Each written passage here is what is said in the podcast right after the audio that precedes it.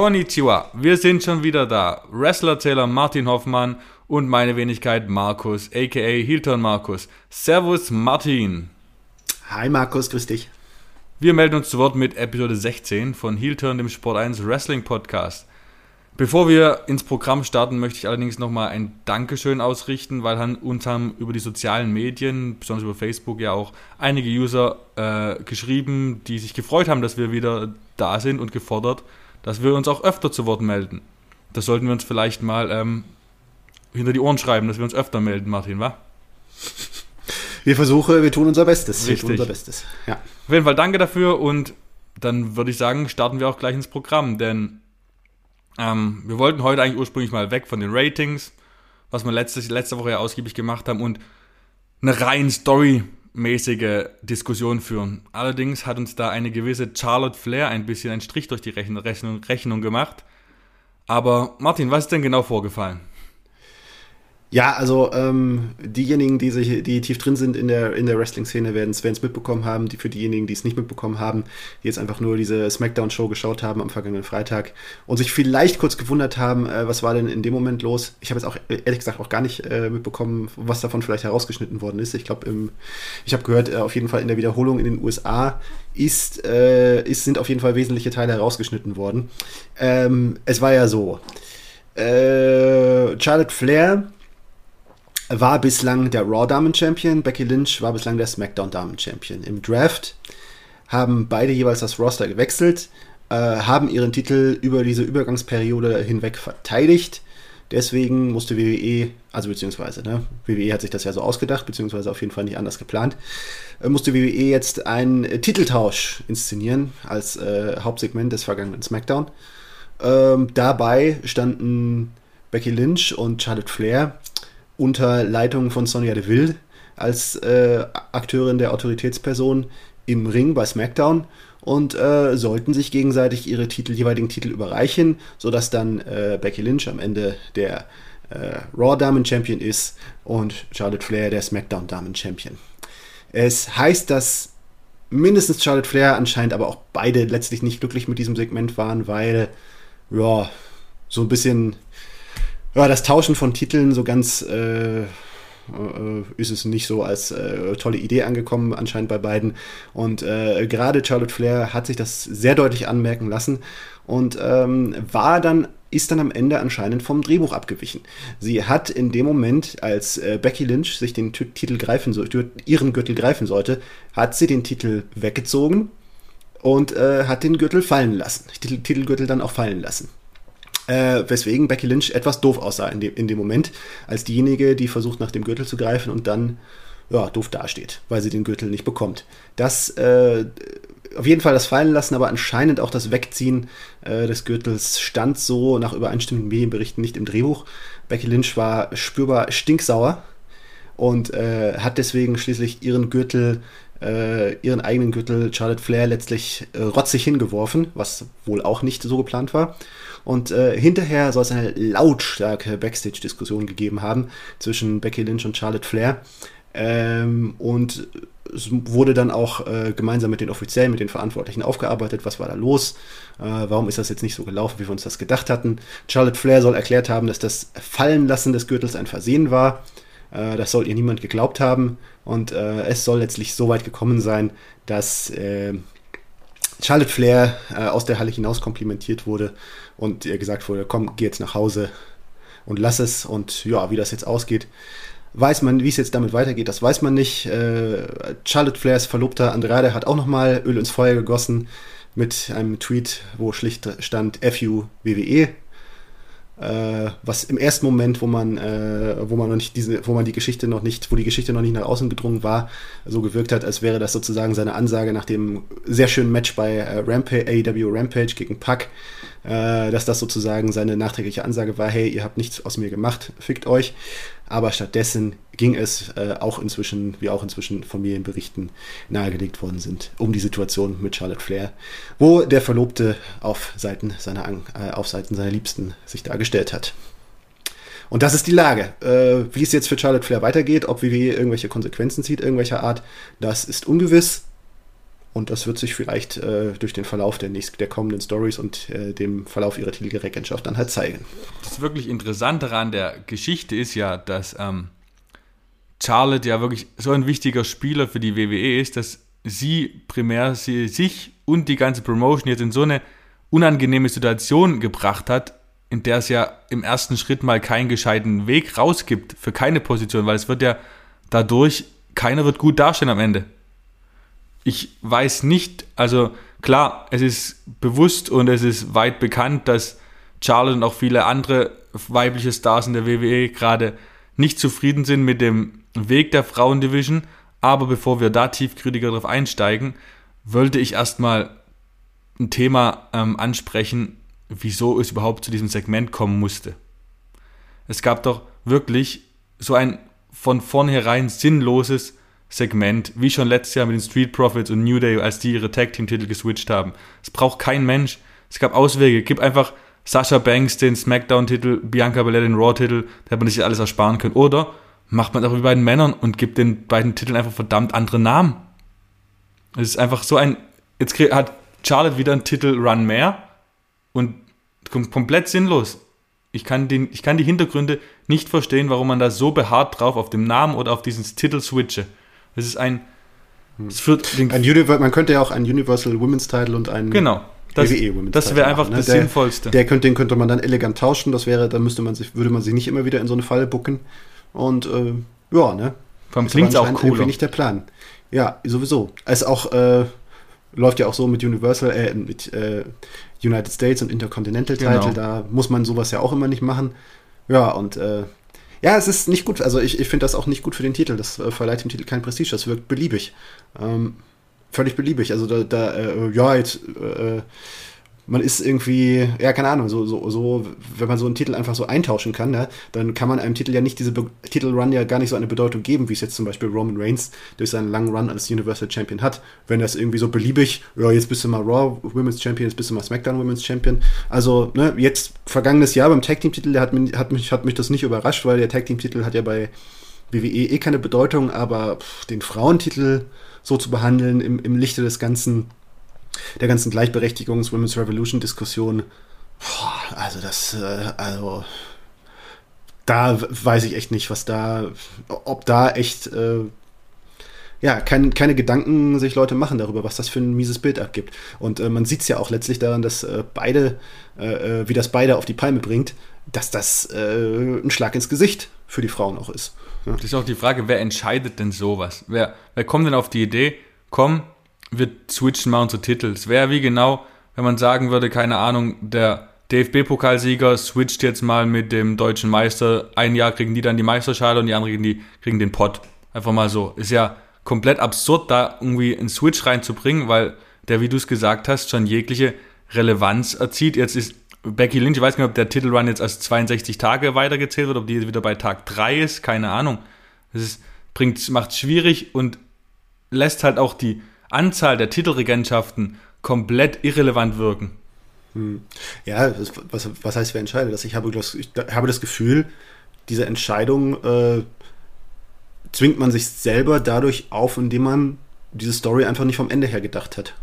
Ich denke, ich habe das, ich schätze, die beiden, man hat die beiden von einem Brand jeweils ins andere gesteckt, um einen Effekt zu schaffen, einen kurzfristigen Effekt. Und wie man den am Ende auflöst, darüber hat man sich keine Gedanken gemacht. Wäre meine, wäre meine Schätzung, weil es ist ja ein oft bekanntes Muster, war dann oft zu sehen, das Muster bei WWE. Ja, aber ist es dann nicht sinnvoll, einfach die Titel im Ring tauschen zu lassen und nicht in einem Switch-Segment? Unbedingt. Das, meine, meiner Ansicht nach ja. Äh, ich weiß nicht, ob, ob äh, von anderer Seite, ob jemand, der das halt irgendwie anders sieht, vielleicht argumentiert, ja, das ist ja ein Segment, der äh, das Heat verschafft, ja, indem man äh, also sozusagen, ne, dass die Zuschauer halt äh, äh, das, was halt, dass das halt irgendwie etwas Spezielleres ist, etwas Besonderes ist, was die Zuschauer auch ärgert. Und dann äh, das emotionalisiert die Zuschauer negativ auch gegen die gegen die Champions. Und es sind ja beide Heat Champions und äh, dadurch äh, schafft man sich Verärgerung und das will man ja immer ab und zu haben. Ja. Ob das vielleicht, ob das vielleicht ein hinter, zusätzlicher Hintergedanke ist, das könnte, das könnte ich mir noch vorstellen, aber äh, sonst habe ich keine gute Erklärung dafür, nein. Ist halt, man muss auch unterscheiden zwischen Heat und sinnlosem Heat. Also das ist ja ich glaube, man macht sich zu einfach als WWE, wenn man sagt, hey, da werden sie ausgebuht vor, aber man wird ja nicht ausgebuht und ausgebuht sind ja zwei unterschiedliche Sachen. Wenn man ausgebuht ist, weil es Kacke ist, ist halt schlechtes Ausbuhen. Ja. Aber wenn man ausgebuht wird, weil halt die Rolle so gut verkörpert wird, dann ist halt gutes Ausbuhen. In meiner Hinsicht. Ja, ne? ja ich bin, ja, das, das, also, das ist auch so ein Muster, was ich bei WWE die ganze Zeit also schon länger zu beobachten zu vermuten habe, dass sie sich einfach reinsteigern in die Gedanken so verwegen, so, ja, äh, vielleicht auch in so bestimmten Punkten, wo sie auch dann mal recht haben. Ja, jetzt zum Beispiel äh, Fans rebellieren gegen Roman Reigns. Ja. War ich schon damals der Meinung, ja, äh, hm, da ist WWE natürlich, ist, ist WWE am Ende schlauer, weil natürlich ist Roman Reigns der kommende große Star und äh, da täuschen sich Fans, die das anders sehen. Ja.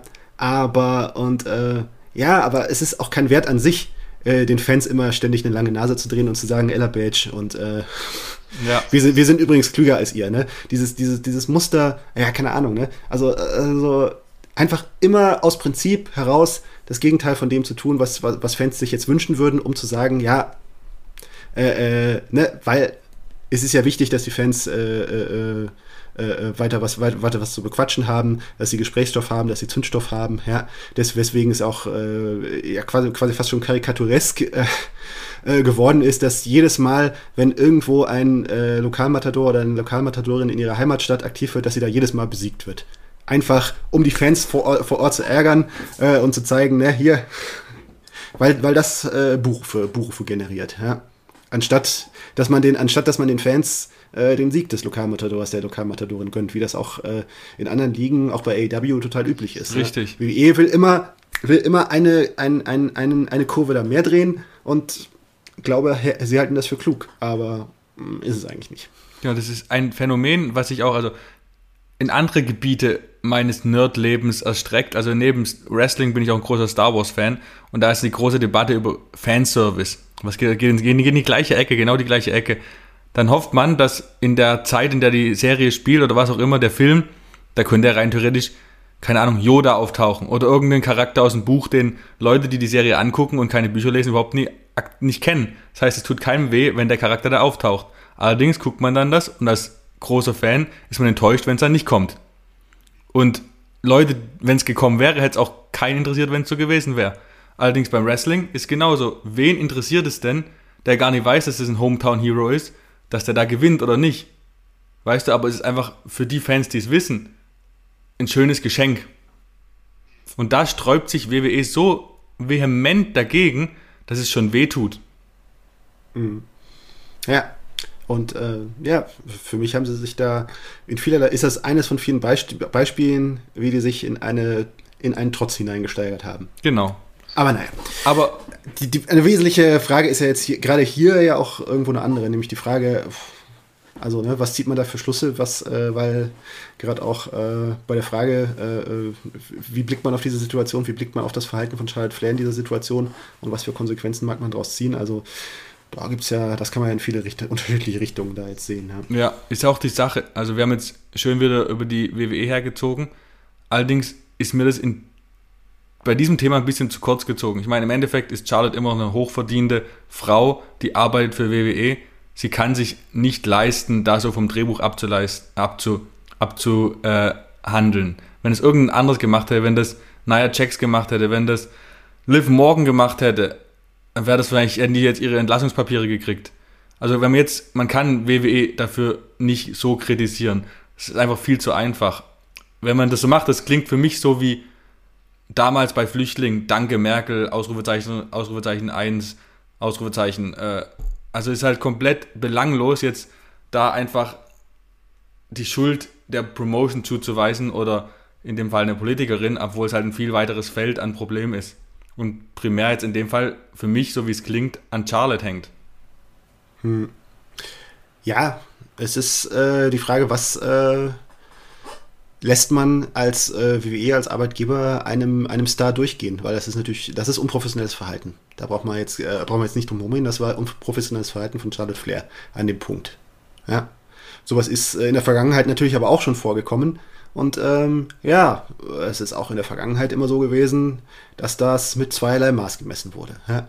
Es geht nicht um die Frage, es geht nicht um die Frage, äh, äh, ne, dass das Vergehen bemessen wird, es gibt ein Vergehen und es gibt eine klare Strafe dafür, sondern es ist die Frage, äh, ja, wie verhält sich das im Gesamtkontext? Ist der Star, der sich dieses Vergehen geleistet hat, ist der äh, unverzichtbar äh, und man will ihn nicht an die Konkurrenz im Zweifel verlieren?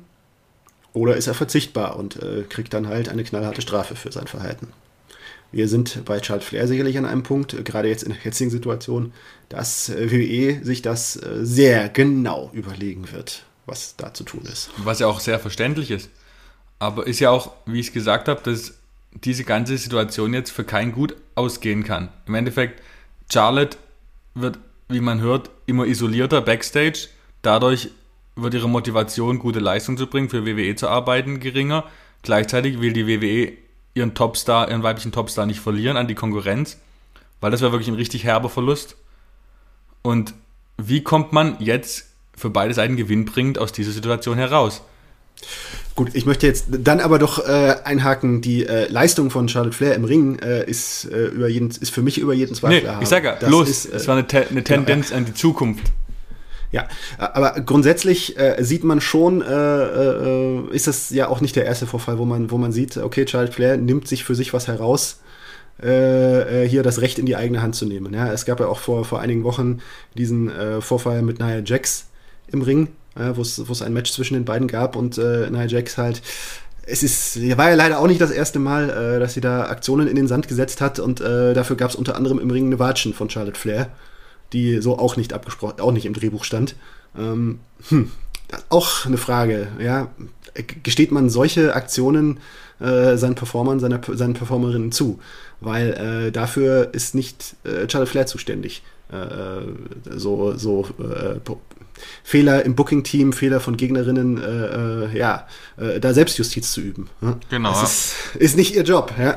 Und äh, ne, aber ja, es bewegt sich halt alles in einem, es bewegt sich halt alles in einem Kontext. Man hat generell das Gefühl, Charlotte Flair ist äh, irgendwo frust, ist irgendwo, ja, hat kein gutes, ist irgendwo gefrustet. Aus, äh, es gibt ja verschiedene Gründe, weswegen man das äh, so sehen kann und es ist, hat ja alles recht, recht bekannte Hintergründe. Ne? Man hat das AEW, äh, WWE hat das Problem, dass äh, Charlotte Flair sich ja, wenn man sie zu, wenn man sie ziehen lassen würde, bei AEW bestens einfügen würde, wo ihr Verlobter schon ist.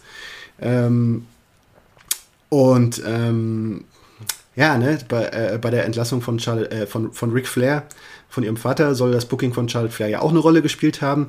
Das äh, sagt, sagt er nicht, aber der ist ja auch zu professionell, um das, äh, äh, um das zu verraten, falls es, falls es stimmt, weil äh, er wüs, weiß ja, dass das äh, auch bei auch Charlotte nur schaden würde, wenn er das jetzt öffentlich machen würde, was da angeblich äh, vorgefallen sein soll.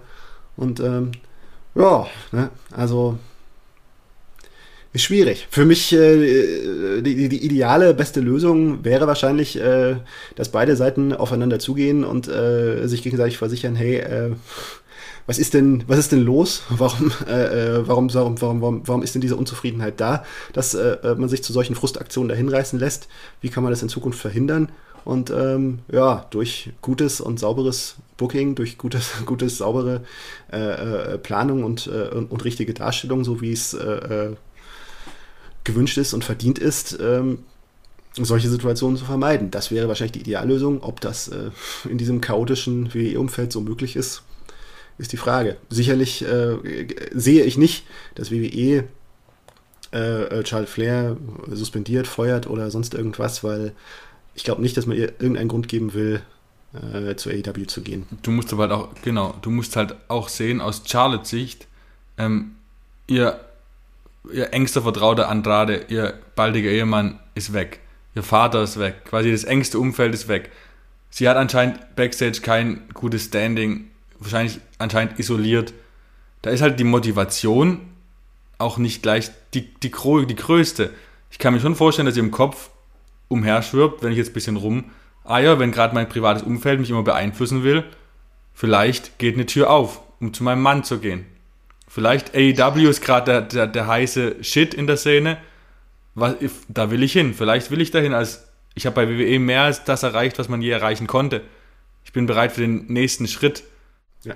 Und worum, und ich meine, ne, was, äh, was wartet bei WWE noch auf ihr? Ne? Jetzt, okay, man, man, man hat dieses Gefühl, okay, sie wollen sie auf diese Zahl bringen, die äh, World Title Runs von, von, von Ric Flair zu übertrumpfen, aber also äh, ganz ehrlich, also das ist, weißt du, WCW hätte in den, hätte Ende der 90er, Anfang der 2000er auch irgendjemanden, den, wenn, wenn sie den WWE-Titel 17 Mal an Psychos äh, Sid Vicious vergeben hätten oder was weiß ich, ne? Aber es, es ist einfach, es ist die Errungenschaften, was Charlotte Flair äh, äh, wirklich geschafft hat bei WWE, die wirklich entscheidenden Wegmarken, das sind andere. Ja? Das, das war WrestleMania 32, das Match, das Triple Threat Match gegen äh, Sasha und Becky. Das war äh, WrestleMania 35, das, äh, das Match mit Ronda Rousey und Becky Lynch. Das waren wirklich die großen Dinge. Diese, dieses, dieses Versteifen auf diese Zahl der Titelruns, das ist, also damit schwächt man am Ende auch nur, auch nur die Damendivision, weil es ist so eine, auch so eine totale Einladung zur Beliebigkeit und Konzeptlosigkeit. Ja, hier mal ein Titelrun, da mal ein Titelrun. Und äh, aber eine richtige Struktur, eine richtige Richtung, eine, eine gescheite Fehde, ja. Genau. Fäden, Wo bleibt die? Das, das, seit, seit Jahren warte ich da darauf für, für Charlotte Flair. Ne? Also, ja, dieses, WrestleMania 35. Dieses Ding mit Rhea Ripley, dieses, dieses, dieses unausgegorene Ding mit Rhea Ripley über, über, über Jahre ja jetzt inzwischen fast hinweg, ne? wo kein richtiger Plan dahinter war. Dann eben immer wieder kommst du drauf zurück. Ja, Ich weiß schon gar nicht mehr, wer, gegen, wer ist in den letzten Wochen man gegen wen angetreten. Es ist das ist alles so erinnerungsunwürdig, hat alles nur abgelenkt von der eigentlich gerade guten Fehde Becky Lynch gegen Bianca Belair, die, äh, was das vielversprechendste gerade in der ganzen Division ist, ne? Ja, ähm, ja. ja, es ist tatsächlich so. Was ich dem Ganzen noch Positives entnehmen wollte, ist, ich gehe jetzt wieder darauf und bin Optimist. Wenn man als WWE jetzt weiß, dass Fans wissen, dass Charlotte backstage isoliert ist und nicht beliebt, wieso benutzt man das nicht, um Fäden anzuheizen, dann denken Leute, oh Gott, they're breaking the fourth wall. Weißt du, dann ist gleich bei jedem Schocker, wenn die Charlotte irgendwas macht, denken sie halt, oh Gott, war das jetzt abgesprochen, war das nicht abgesprochen? Daraus kann man wirklich Kapital ziehen und das Produkt und den Charakter Charlotte viel tiefer und besser darstellen, als er zurzeit dasteht. Damit müsste man als Promotion jetzt spielen. Ja, aber da müsste man sich auch dahinter klemmen. Genau, richtig.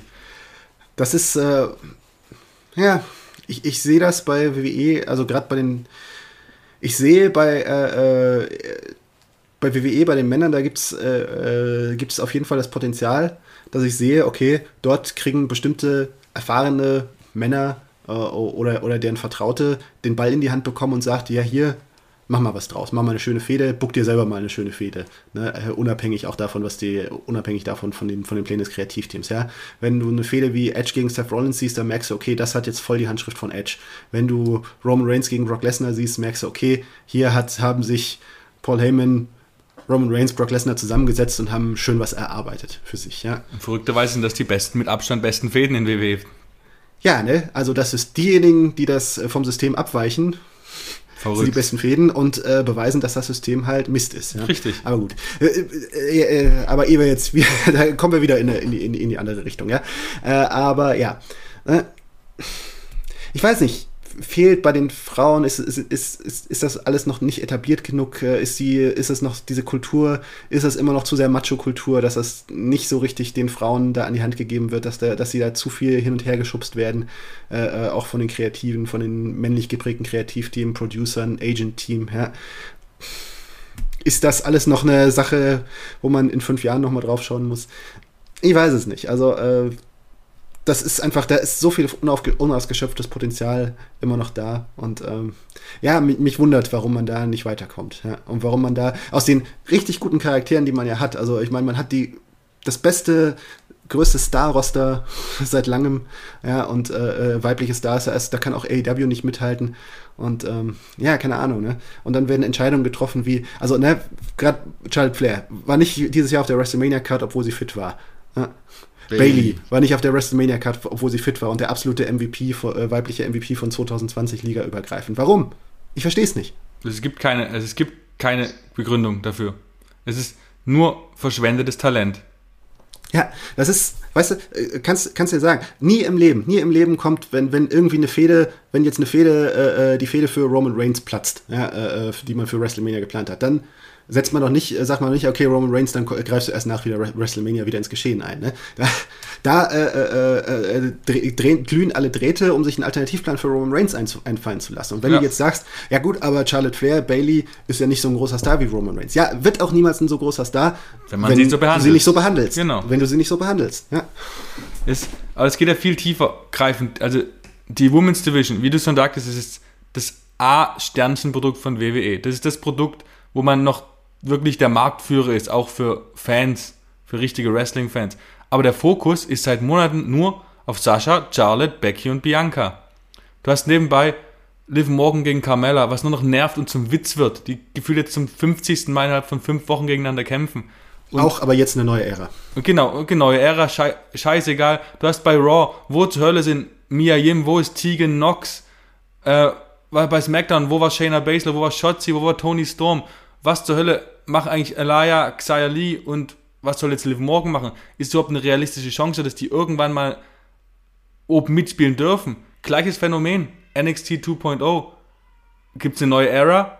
Warum sind Dakota Kai, Io Shirai, äh, Kaylee Ray und Raquel Gonzalez noch da unten? Die haben da nichts mehr zu suchen. Die müssen hoch, die sind unglaublich talentiert die müssen ins Main Roster. NXT hat genug junges, junge Talente, die da gut was reißen können. Dann hast du noch Frankie Monet und Amber Moon, die die unter ihre Fittiche nehmen können. Das Talent wird verschwendet, wird nicht richtig eingesetzt und dadurch wird, wird die ganze Division irrelevant. Also mein, meine Quintessenz ist, durch dieses substanzlose Booking, nenne ich es mal, die Missachtung dieser riesigen Talente und die falsche Fokussetzung äh, ist, ist die WWE wirklich auf dem Weg, diese Women's Revolution über die letzten Jahre zu zerstören und das letzte Gebiet, auf dem sie unangefochtene Qualitätsmarktführer sind, zu verspielen. Hm. Ja, ne? Es ist. Äh, es ist, ja, ja. Ja. Der, der, der, was, was, soll man noch, was soll man noch sagen? Es ist, es ist irgendwas System, es, für mich ist da was Systematisches. Man hat zu viele gute Frauen, und räumt ihnen zu wenig Platz, äh, räumt ihnen zu wenig Platz ein, also sowohl zeitlich als auch, äh, als auch, als auch vom Hirnschmalz her, was man da reinsteckt. Ja? Das ist, das ist, da ist einfach ein Missverhältnis, das irgendwie nicht korrigiert wird. Ja? Es ist gut, ab, äh, äh, ne, man, man sieht, okay, wenn Becky Lynch, Bianca Belair, Bianca Belair, äh, starke Ausnahme von der Regel, die wirklich erfolgreich und gut etabliert worden ist, ist, glaube ich, auch, äh, auch, der auch ein Jahr rumgesch rumgeschwimmt, ohne irgendwas zu machen im Main mhm. Roster. Ja, ja, genau. Aber in dem, weißt du, wo, wo man da das, das Ziel Focus WrestleMania hatte, da hat man es dann auf die Kette gebracht, das war sehr gut. Aber sonst, sonst ist es halt, ja, sonst merkt man halt, ja, noch mehr als, als, als, als Männer, für die man gerade keinen Einfall hat, äh, schwimmen, schwimmt ein viel so riesengroßer Anteil von Frauen einfach nur herum. Und man hat nichts für sie. Tony Storm, was Tony Storm alles kann, wer, wer in der Wrestling-Szene nicht so drin ist, boah, das ist so ein Jammer, ja, und, und auch viele andere, ja. Ich krieg so einen Hals, wenn ich erinnere. Ich habe es ja vorher angekündigt, das ist so mein emotionales Thema, weil die Frauendivision ist so, so verdammt gut und es wird so, so verdammt wenig gemacht. Mann. Naja, aber was man positiv sagen könnte, abgesehen davon, was wirklich richtig schlecht war, das Crown Jewel, äh, das Crown Jewel, wie soll ich sagen, meins bringe ich das auseinander hier. Der also wird King of the Ring von den Frauen, so nenne ich es jetzt. Ähm, das Turnier war ein Witz. Queen's Crown. Queen's, Queen's Crown, Crown so. Ja. Siehst, ja. Crown Jewel, Queen's Crown, King of the Ring, was auch immer. Das Turnier war ein Witz. Aber die Siegerin ist für mich komplett sinnig und wirklich komplett sinnig mit dem Charakter. Dass Selina Vega das gewonnen hat und wie sie es jetzt verkörpert, finde ich super. Hm. Ja, kann, kann sie auf jeden Fall. Ich habe mich trotzdem nur gewundert, was, was will WWE, was hat WWE mit Doudrop vor? Ja? Also so eine Frau mit dem Gewicht und mit der Körpermasse, dass sie sich von Selina Vega übertölpeln lässt, äh, damit ist sie ja kaputt jetzt. Ja. Und ich weiß nicht mehr, was man jetzt mit ihr wieder, was, was man mit ihr jetzt schon wieder machen will. Ja? Also kapiere ich nicht. Also, was will man ja. denn grundsätzlich mit einer tanzenden Schwergewichtigen? Also da muss man ja irgendwie ein bisschen mehr vom Spaßfaktor weg hin zur Brutalität und dass ihre Gewicht als Waffe angesetzt wird und das hat man schon verspielt. Ich weiß auch nicht. Ich habe das Gefühl, so von wegen, das ist auch wieder so ein. Ich habe das Gefühl, ich, ich kenne ja noch die 1990er äh, Jahre, Alundra Blaze gegen Bertha Faye, ehemals äh, äh, Ronda Monster Singh, auch äh, leider viel zu früh verstorben. Äh, dass das so die Blaupause war für den Charakter von Doodrop, ja, auch diese, diese Schwe äh, Schweinslöckchen, die er da ins, äh, ins Gesicht, äh, ins Gesicht, in die Haare, in die Haare gedreht, in, in, in, die Haare gedreht worden sind bei ihrem ersten Auftritt an der Seite von Eva Marie, dass das so die Grundidee war. Und äh, aber irgendwo äh, schwimmt das in die eine und die andere Richtung und, und man hat irgendwie keinen Plan dafür und wo, wo das hinführen soll und äh, pf, keine Ahnung. Ich verstehe es. Ich verstehe nicht, was, äh, was das alles bezwecken soll. Ja. ja, apropos nicht verstehen, was hier gerade passiert. Die letzten beiden Ausgaben von SmackDown und Raw wurden als neue Era äh, betitelt. Ähm, War es das wirklich? War es nicht vielmehr ein Sammelsorium von vorherigen Ausgaben ohne mit neuen Namen bzw. einem neuen Brand. Ansonsten das gleiche wie vorher. Man guckt mal die SmackDown an. Ungefähr 40 Minuten Roman gegen Lesnar, dazu Becky gegen und Charlotte und Corbin gegen Shinsuke Nakamura. Und schon hat man zwei Drittel der Zeit abgedeckt gehabt. Man muss ja eigentlich noch weitergehen. Schau, äh, schau dir mal den Raw Main Event von dieser Woche an. Ja, ja waren nur alte Seth Champions. Rollins, Seth Rollins gegen Finn Balor gegen Kevin Owens, gegen Rey Mysterio. Ich habe mir gedacht, so von wegen so, das alles, all diese Leute, das, dieses, dieses Match hättest du genauso schon fast im Jahr 2016 schon ansetzen können. Ja. ja wir waren da alle schon da, wir waren da alle auf einem Level. Und äh, bis auf Rey Mysterio, der war zu dem Zeitpunkt halt nicht da. Das war, das war die Zeit, wo er nicht bei WWE war. Und er ist ja auch noch der älteste von allen. Also der hat jetzt auch, ist jetzt auch kein Zukunftsplayer. Ja. Also dieses, dieses Match war schon wieder so ein Fanal dafür, ja, das wie, und WWE hat es wahrscheinlich auch gar nicht gemerkt, äh, äh, ja, wie WWE es versäumt hat in den vergangenen Jahren, äh, neue Stars zu schaffen.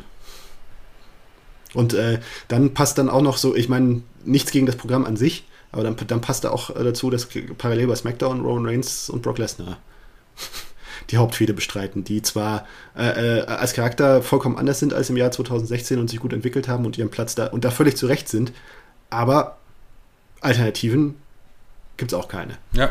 Auch jetzt wieder für WrestleMania-Planung. Ja. Das ist halt, das ist halt echt bezeichnend. Da läuft was total schief bei der, äh, äh, beim, äh, beim, beim Talentfördern. Ja.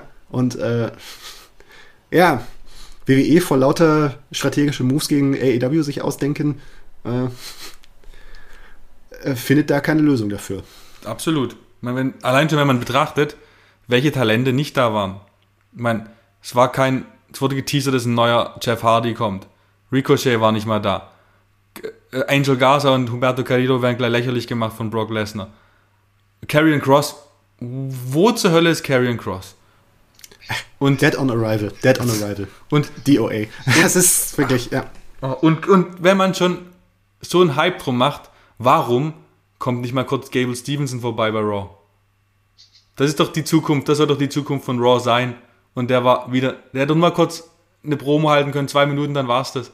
Nein, stattdessen substanzlose Squash-Matches Squash von Keith Lee, anstatt eine gescheite Fehde reinzuhauen. Und das, da freuen sich AEW-Fans und freuen sich, freuen sich Tony Khan drüber, dass WWE einfach so weitermacht, weil so wird's nichts. Das wird, das wird, das wird nochmal ein heißer, heißer Quoten. Das könnte immer noch ein heißer Quotenherbst bleiben, weil auch mit denen, also so wie Raw sich aufgestellt hat jetzt in dieser Episode, wird es auch nochmal eng. Gerade so wie, also AEW, das Produkt ist einfach weiter voll auf Anschlag, ja, holt alles aus seinen Möglichkeiten heraus. Die äh, jetzt natürlich Quote hat nicht gepasst in den letzten, bei den letzten beiden Ausgaben. Ähm, äh, äh, und aber wenn sie wieder auf den Sendeplatz zurückkommen, kann sein, dass es, äh, dass es zwei, drei Wochen dauern, bis sie sich wieder einpendeln, aber vielleicht auch nicht. Also vielleicht wird es schon wieder in der Demo ein Kopf an Kopf rennen werden in den nächsten, in den nächsten Wochen. Und äh, da, also wenn, klar, dann hat WWE wieder die Wahl, ja, okay, hotshotten sie jetzt die Titelfehde zwischen Big E und Seth Rollins, äh, hotshotten die sich schnell rum mit zwei, drei Titelmatches bei Raw MTV. Und was kommt dann? Ja, jetzt, hm. also da stehen sie da. Ja. Rollins gegen Big E wird auf jeden Fall bei Raw kommen, sonst müssten sie ja bis, ja, bis zu Day One warten. Da kommt ja nur noch Survivor Series und das war der letzte Pay-Per-View dieses Jahr. Der nächste ist ja am 1. Januar. Das heißt, man muss damit rechnen, dass bei Raw das Titelmatch kommt, weil nächste Woche ist ja auch Bianca gegen Becky erneut. Also, es muss wirklich was passieren bei Raw. Das haben wir, aber das haben wir schon tausendmal jetzt gesagt. Und jetzt haben wir wieder über Ratings aber, aber geredet, aber. Nach dem Draft schön, es hat sich im Kern ist das Problem genau dasselbe geblieben. Man ist nicht, man geht nicht an die Substanz des Problems ran. Nicht mal, äh, genau, das ist, und das tut so weh. Das tut so weh, dass man sieht, was möglich wäre und dann sieht man wieder, was draus gemacht wird. Ist ja nicht so, dass der WWE-Kader sch deutlich schlechter ist als der AEW-Kader. Vielleicht hat der WWE-Kader sogar mehr Starpotenzial, aber die Möglichkeiten sind bei, während sie bei AEW fast komplett ausgereizt werden, sind sie bei WWE bei 35% Ausreizung, wenn ich optimistisch argumentiere. Ja, also da ist einfach, also es läuft einfach sehr viel schief und äh, ja, also ich sag, vielleicht ist das jetzt ein zu weit gefasster Gedanke, aber ich glaube, früher oder später wird das Thema Brand Split bei WWE auch äh, ins Gespräch kommen. Weil, also wir hatten es noch nicht so, dieses, ne, dass äh, dieser Roster-Split zwischen Raw und SmackDown, das ist ein Produkt aus, wo WWE alleine war und schalten und walten konnte und äh, nicht seine Kräfte bündeln und fokussieren musste, äh, musste äh, seinerzeit gegen WCW im Monday Night War. Und äh, vielleicht äh, empfindet WWE irgendwann bald die Nöt äh, Notwendigkeit, äh, dass das wieder passieren muss, dass alle Kräfte gebündelt werden. Was, äh, wenn dann, große Verheerungen auslösen wird, auch äh, im Personalkader, weil dafür hast du ja auch ja. viel zu viele Leute. Genau. letztendlich. Aber ja. Dann hast du halt nicht mehr 40 Minuten Reigns gegen Lesnar, sondern zwei Stunden pro Woche. Oder wie, wie Punks vor in, im Interview mit mir gesagt hatte, dann muss er halt, wie muss halt wieder jemand achtmal pro Sendung auftauchen. Hm. Ja, das ist hart. Also, ja. Das, das werden doch mal ein paar spannende Monate, die jetzt folgen werden. Und äh, da muss man schauen, wie sich das im neuen Jahr alles dann neu sortiert. Ja, ja man, äh, ich will ja nochmal anmerken, dass ich Raw diese Woche gar nicht so schlecht fand. Auch SmackDown war schön, aber es war halt jetzt schön und hat, nichts, hat mir nichts gegeben, um Anlass, Anlass zu geben, dass es in einem Jahr noch genauso schön ist. Und das Main Event Match war doch super. Aber es hat ja, null für die Zukunft gegeben. Und das ist das Problem. Hm. Naja. Ja, ne? Es ist zum, zum so und so vierten Mal ist Seth Rollins jetzt halt der Heel, der nach dem, der nach dem Titel, der nach dem großen Titel greift. Klar, er hat sich verändert, ist immer, sein Charakter ist, ist ein anderer als vor, als vor so und so vielen Jahren. Er ist immer, immer schön im Wandel, aber es ist, das Muster ist auch immer, immer irgendwie dasselbe. Ja? Seth Rollins greift immer mal wieder nach dem Titel, kriegt ihn meistens nicht und. Aber Seth ist super. So. Klar, Seth ist super. Kommt. Ja, klar, aber. Weißt wer auch super sein sollte? Finn Balor. NXT Finn ist super. Was ist denn schon wieder dieser Main Event, Ross, äh, äh, Main Event der, der Main Roster Finn? Der darf, der zeigt, der darf wieder sie, er kämpft wieder so, uneingesch so eingeschränkt, während bei NXT sich richtig ausleben durfte. Wo ist der 1916? So ein geiler Finisher. Weg ist er wieder. Das ist, ah, das muss jetzt raus. Ja. Ja, ja, so ist es. Äh, WWE hat das Produkt NXT. Naja, in, man wird schauen, was äh, ist, wenn in zwei Jahren Braun Breaker und Von Wagner bereit für, für den Hauptkader sind. Dann geht's. Dann geht's rund. Jetzt, sind, jetzt kommen wir drehen. Jetzt kommen wir langsam drehen. Also nichts gegen Braun Breaker, aber auch nichts gegen Von Wagner, glaube ich, aber nee, gr grundsätzlich. Aber es ist einfach die, es ist einfach die dahinterstehende Philosophie, die. Wenn man überlegt, wie viel, hm. das haben wir letzte Woche schon drüber geredet, brauchen wir jetzt nicht wieder drüber reden, aber es ist so deprimierend, wenn man bedenkt, wie viel Freude NXT puren Wrestling-Fans gegeben hat. Und wie dieser, dieses Fangut mit Füßen getreten wird. Es ist einfach ähm, schmerzhaft. Ja, aber ja, sie sind der Meinung, dass sie den schlaueren Plan haben und dass, sie sich da, dass sich das durchsetzt. Aber ja, also ich bin der Meinung auch, also, also generell ist auch wirklich, wirklich meine Meinung, so wegen so, WWE, diese, diese, diese alte Clique da, um die ganzen, Vince McMahon ist über 70, John Laurinaitis, Bruce Pritchard sind, sind äh, über 60, Kevin Dunn müsste auch er kann nicht Ende, muss auch mindestens Ende 50 sein. Ich kenne sein, ich kenne sein äh, Geburtsdatum nicht. Also es ist einfach, das ist eine Clique, die seit 20, 30 Jahren, 20, 30 Jahren so in der Besetzung zusammen ist und meint, äh, sie haben die, äh, sie haben die endgültige, äh, äh, sie haben den Stein der Weisen zum Thema, zum Thema Wrestling. Ja? Und äh, also wirklich so lange ist da nicht durchgelüftet worden, in, dass, dass da mal jüngere Leute wirklich an die entscheidenden Stellen gesetzt werden und sagen, hey, denk doch mal neu, denk doch mal anders, ja. Äh, äh, am ehesten war das Triple H, der jetzt auch Anfang 50 ist und Herzprobleme bekommt und, äh, und jetzt gerade ausgebotet worden ist, weil man gesagt hat, ja, das ist äh, das NXT, sein Produkt hat sich als Mist erwiesen im Vergleich mit AW. Ja, das ist, das ist traurig. Also man, man ist ja noch nicht mal, weißt du, was CM Punk in dem Interview gesagt hat. Äh, Vince McMahon wusste vor, äh, wusste vor zehn Jahren nicht, was Ring of Honor ist, ne?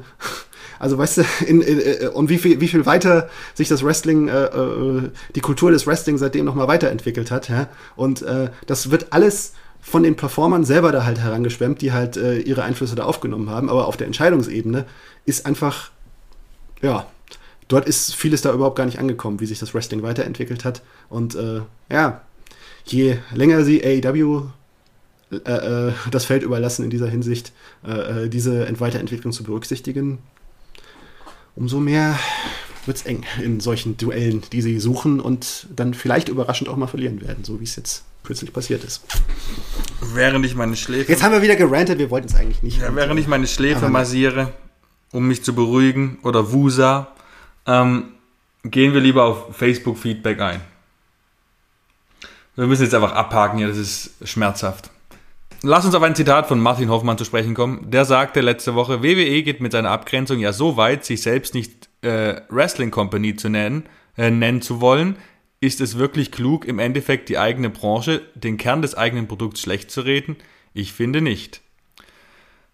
Ein Feedback, was ich rausgesucht, habe, ist von Markus Ellisser. Der meinte, jeder soll schauen, was er will. Wo AEW in ein paar Jahren steht, mal sehen. Crown Jewel war überraschend gut. Wäre es eine AEW-Veranstaltung gewesen, würde es wieder heißen, überragend. Also mal auf dem Teppich bleiben. Martin, deine Reaktion auf die Antwort auf deinen Post? Äh, äh, Crown Jewel war echt gut.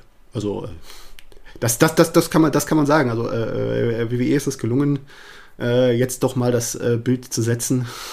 Okay, diese Saudi-Arabien-Show, die nächste sollte man sich vielleicht mal anschauen, für diejenigen, die bisher so auf dem Stand waren, okay, diese Saudi-Arabien-Shows, die kann man vernachlässigen, die sind Mist. Ja, äh, ja. aber das Grundproblem, das Grundproblem, WWE äh, äh, äh, schafft, äh, ja, nach, wenn, wenn du so und so oft einfach äh, die Brock Lesners und Roman Reigns dieser Welt, also Roman Reigns ist natürlich noch etwas jünger, aber ja, wenn du so oft immer wieder auf die gleichen Leute setzt und mit dem Schaffen von neuen Stars einfach scheiterst, während äh, AEW mit dem Schaffen neuer Stars jeder äh, äh, immer wieder immer weiter vorankommt. Aber sind denn die AEW-Stars auf einem annähernden Star-Niveau von WWE, vom, von der Außenwirkung her? Ist ein Seth Rollins nicht mehr wert als ein, weiß nicht, mehr wert als Darby Allen bestimmt, aber Adam Cole okay. oder Seth Rollins, wer hat mehr Außenwirkung als Strahlung nach außen? Stand jetzt Seth Rollins, aber wo, aber weißt du, Seth Rollins ist als Star, wann ist er geschaffen worden? 2014, 2015, dass er wirklich so ganz nach oben gekommen ist. Und was ist seitdem passiert? Also, du kannst mir nicht erzählen, dass du dich also weiter weiter noch fünf, sechs Jahre, fünf, sechs, sieben, acht, neun, zehn Jahre so im Kreis drehen kannst. Nein, und nee, immer nee, wieder nee. und immer wieder auf, äh, auf die Gold, auf Gold, äh, und dann muss immer wieder Goldberg dann halt da, rein, da reingeworfen werden oder ein oder Brock Lesnar oder das ist doch alles symptomatisch, ja. The Undertaker kommt zurück. Ja, jetzt äh, hat man der Versuchung mal widerstanden, ja, auch wenn er in Saudi-Arabien Lieber bei Pitbull. Schönes, schönes Konzert mit Pitbull anscheinend, ja. Hoffe, naja, wir, wir, wir schweifen ab. Ja. Ja. Nächstes Zitat von dir. Roman Reigns hat sich mit seinem Interview über AEW zum Gesicht der Niederlage gemacht. Erst größere Töne spucken und dann Ruby Soho gegen The Bunny nicht schlagen können. Das sieht doof aus. Das, äh, also so, so, so, so in so einem scharfen Tonfall habe ich das gar nicht gesagt. Aber. Ja, doch viel schärfer. Ja, aber schon gemeint, ja. ja. Mhm. Äh, Gino Patti hat darauf geantwortet, WWE lief nicht, äh, lief nicht auf dem Stammsender, will hier keine Partei für WWE ergreifen, aber dieses Heil Heiliggerede von AEW geht mir genauso auf die Nerven wie das schlechte Programm der WWE. Von den beiden schaue ich aktuell Impact am liebsten. Gute Fäden, kein lächerlicher Win-Lose-Count, ausgeglichener Kader. Bei WWE werden immer nur die gleichen gepusht und bei AEW weiß man quasi gar nicht mehr, wen die, wen die alles haben. Hab mir am Anfang der Liga erhofft, dass Pack mal den Haupttitel bekommt. Da war der Kader noch übersichtlich. Ähm, ich finde von Gino, danke für das Feedback, ähm, ich fand es größtenteils interessant und wirklich auch gar nicht, fand ich echt gut auch, weil es ist tatsächlich schwierig, wenn man AW wie ein Kumpel von mir hin und wieder guckt, man checkt gar nicht mehr, warum der Typ jetzt da ist und der weg und wer ist Gaza und wer, wer, ist, wer ist Garcia und wo kommt der auf einmal her. Das ist wirklich unübersichtlich, weil so viel Talent gleichzeitig probiert wird zu pushen, da verliert man einen Überblick. Das ist vielleicht ein bisschen das Gegenproblem von WWE. Hm. Ja, ja, es ist. Ja, man kann. Äh, es ist. Muss, müsste ich mich noch mal mit noch mehr außer, weit, weit außen stehenden Fans unterhalten, ja. Ja, das. Äh, ja, meine, Impact als Gegen, Gegen, Gegenprogramm und Pack als, äh, dass der meinen Titel hält. Ich meine, das ist, das ist halt jetzt aber auch Sicht von, da ist man schon wieder als Fan sehr tief drin. Ne? Bound for Glory äh, war zum Beispiel jetzt nie so geil. Nee, nee. Da ist halt auch, auch die ganze Produktionsqualität. Also ich meine, wenn, wenn man sich anschaut, wie dann, also, ne, dann kommen da die Iconics, die früheren Iconics da reinmarschiert und an, an sich ein cooler, cooler neuer Entrance-Song, ist auch nicht performt, aber in der Produktionsqualität, in der dieser Entrance dann abläuft, sieht das echt total wie B-Liga, C-Liga aus. Und, mm. und wenn du dann jetzt das, darüber diskutierst, soll da ein Bray Wyatt sich dafür entscheiden oder für AEW? Also dann, äh, weißt du, äh, äh, es gibt viel äh, Positives über Impact zu sagen, wie sich Impact äh, als Sprungbettliga für, für Talente entwickelt hat, die anderswo ihren Platz noch nicht gefunden haben. Josh Alexander ist zum Beispiel auch ein gutes Beispiel, Moose. Ja. Äh, gute Leute sind da, sind da produziert worden, aber einfach, das ist ja, es ist für Fans, die, die tief drin sind, aber einfach, ähm, ja, WWE, AEW, das ist einfach ganz andere Ansprüche und ganz andere, ja, da redet man von was anderem. Ohne Impact so. kleinreden zu wollen, aber es ist. Nein, nein, nein, nein, nein. Äh, Impact, äh, das, das, wie Impact als, äh, für das, was sie ist, äh, äh, was sie da machen draus. Echt gut, super. Also hat viele, hat viele Karrieren in den vergangenen Jahren auch äh, befördert, teilweise gerettet. Drew McIntyre, hallo. Ähm, super, äh, äh, super, super Geschichte. Aber ja, ne, es ist keine äh, Liga, die jetzt mitredet im Kampf um die Fleischtöpfe. Ja. Obwohl ich das Titelwirrwarr am Ende von Bound for Glory doch schon eher uncool fand. Das äh, war, soll ja stattdessen äh, der Kollege Braun Strowman eigentlich eine Rolle hätte spielen sollen und die er dann kurzfristig nicht wahrnehmen hat wollen. Warum auch immer, das muss ich alles noch klären. Genau. Wir gehen über nach zwei, Wo äh, zwei Ausgaben Pause. Know your host and shut your mouth. Genau, know your host and shut your mouth. Drei Fragen an den jeweils anderen Host. Ähm, ich fange an und du darfst antworten, okay? Bist bereit? Sehr gerne, ja. Ähm, Hangman Page sollte Kenny Omega den Titel bei Full Gear abnehmen.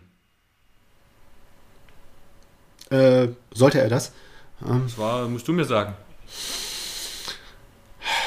Ja, ne, es ist, was dagegen spricht, ist die Frage, ist, ist, ist dass eigentlich Fulgier der am wenigsten gesehene Pay-Per-View bei, bei AEW ist und man vielleicht irgendwie das Happy End lieber eher so traditionell in, ins Frühjahr legen will, vielleicht noch eine Stadionshow drumherum backen, bucken will.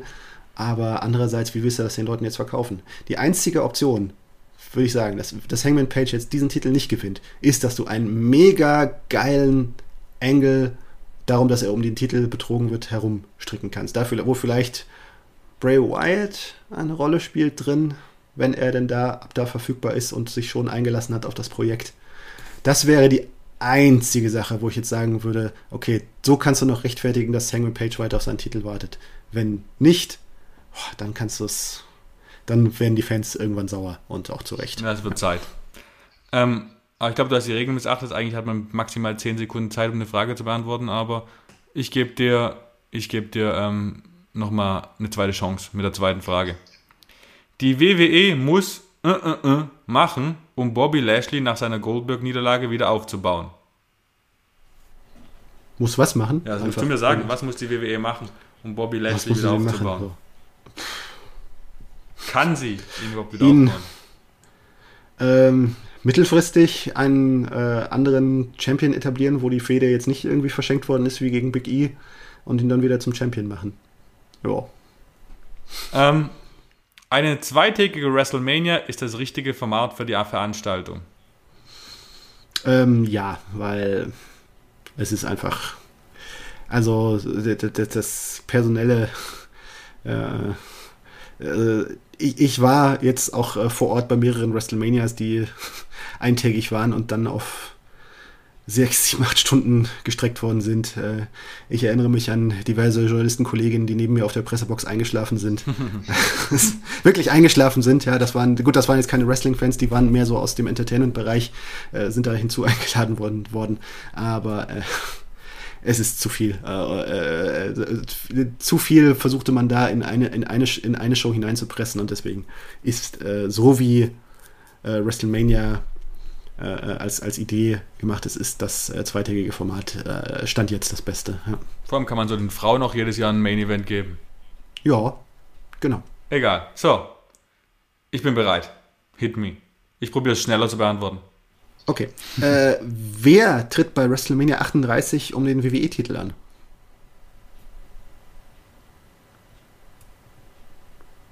Da schaust du, ne? Willst du zwei Namen haben? Ja. okay, Achtung, richtig cool. Big E gegen Kofi Kingston. Okay. Ja, kann man machen. Okay. Ähm, wer sollte den TBS-Titel bei AW gewinnen? Also den TBS Women's Titel? Thunder Rosa. Mhm. Okay. Ganz klar. Keine Diskussion. Okay. Ich hätte auch äh, Rui Soho nee, Verdacht nee, als, als Option. Äh, muss ja auch irgendwo irgendwie bedient werden. Aber schauen wir mal. Ähm, wer soll bei WE der nächste Rivale für Edge sein? Edge ist jetzt bei Raw. Ähm, bei Raw würde ich. Mein Wunsch oder ah, wer sollte? Also, wen ich mir wünsche. Wen du dir wünschst, ja. Also. Okay, dann lass Fantasy Booking. Gott. Das. Ja, was halt sinnvoll wäre, wäre Carrion Cross. Du, du gibst den Mann nicht auf, ne? Naja, er hat ich halt alles schon, Ich habe den in, in, äh, äh, ta, am, am, Tag seines Debüts aufgegeben, aber, aber ja. Hm. Er, hat, er hat ja wirklich alles theoretisch, was WWE auch nee, will. Nee, nee, wirklich nicht. Nee, echt nicht. Also der Carrion Cross hat nicht alles. Er hat wirklich alles, was WWE will. Also er hat. Ach, nee, also ist ein mittelguter, mittelguter Big Man.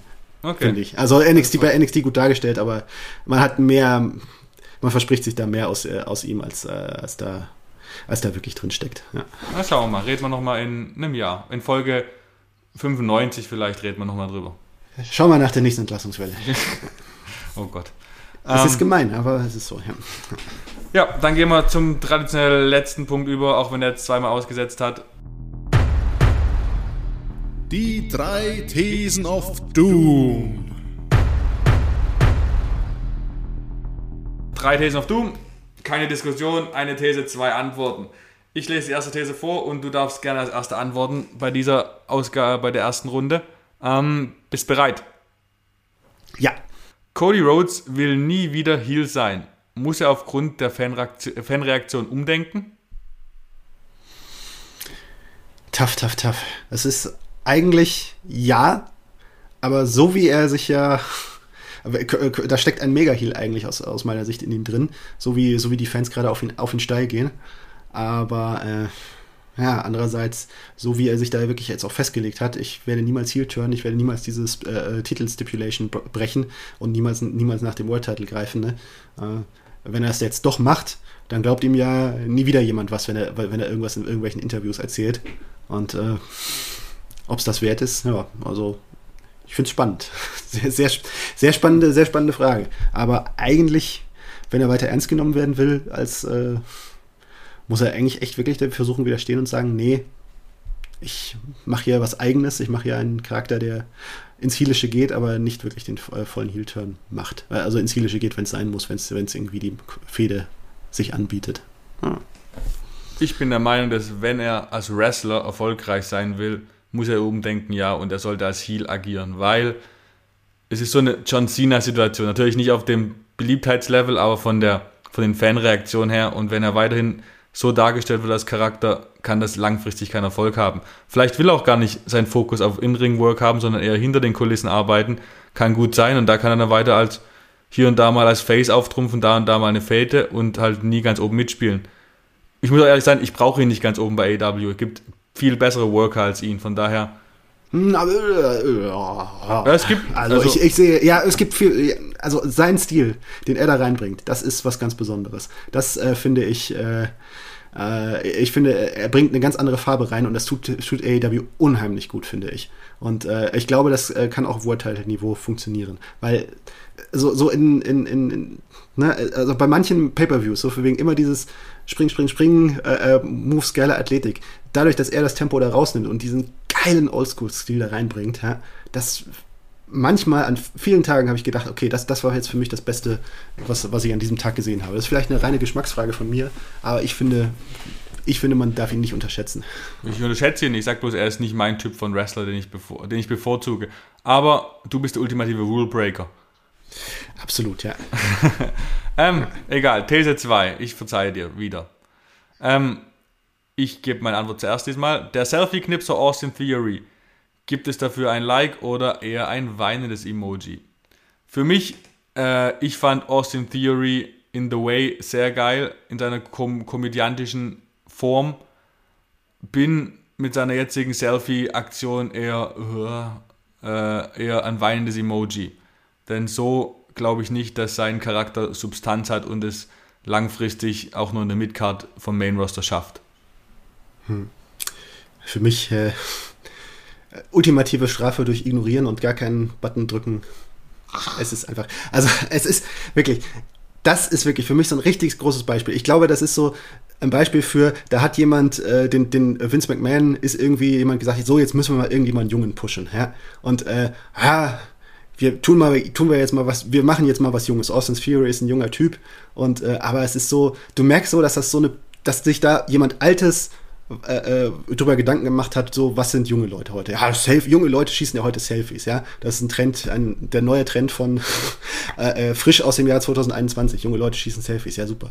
Ne? Und äh, oder auch äh, diese, diese Begegnung mit Ron Killings, ja, vor äh, mit Art Truth vor, vor, vor der Woche, wo es so hieß so für haha, ne, du kannst hier, kannst ja gegen mich antreten, wenn du, wenn du dann noch nicht im Bett, wenn du dann noch nicht ins Bett musst, ja. Das ist echt so, weißt du, du versuchst junge Leute zu pushen und machst dich darüber lustig, dass sie jung sind, ja.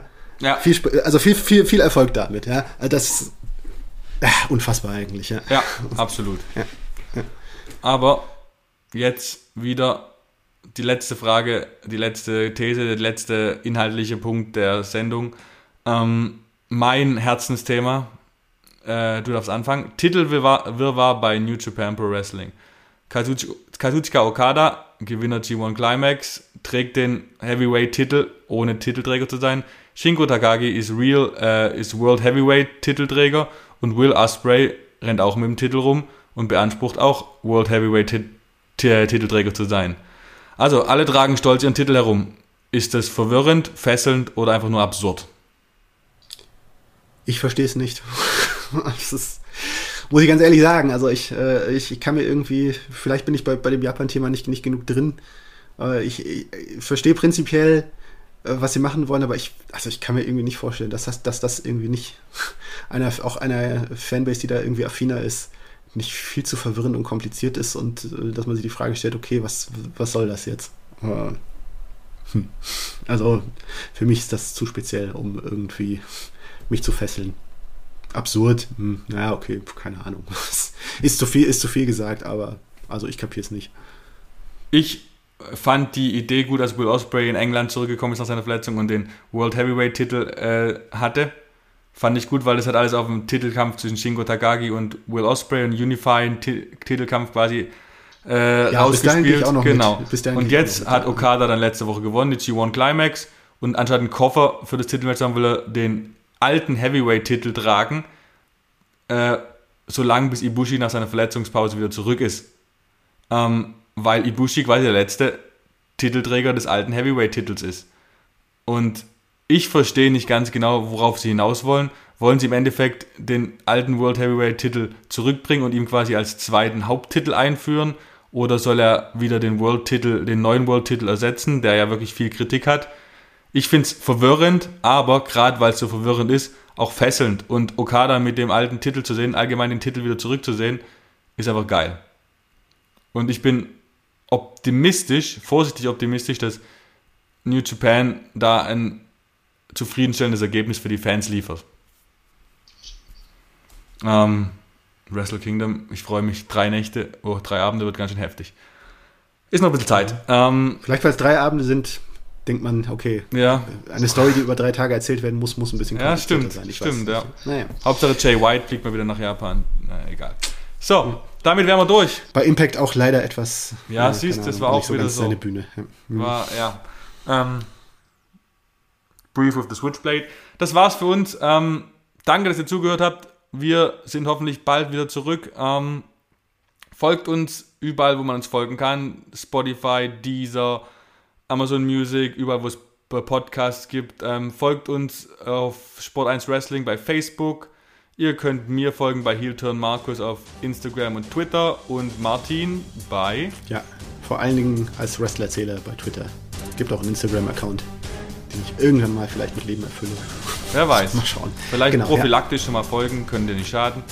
Ähm, Ja. Und hinterlasst uns ein Rank-Rating bei Apple Podcast. Habt ihr echt schon viel und gut gemacht. Vielen Dank dafür. Funktioniert gut und wir sind sehr zufrieden.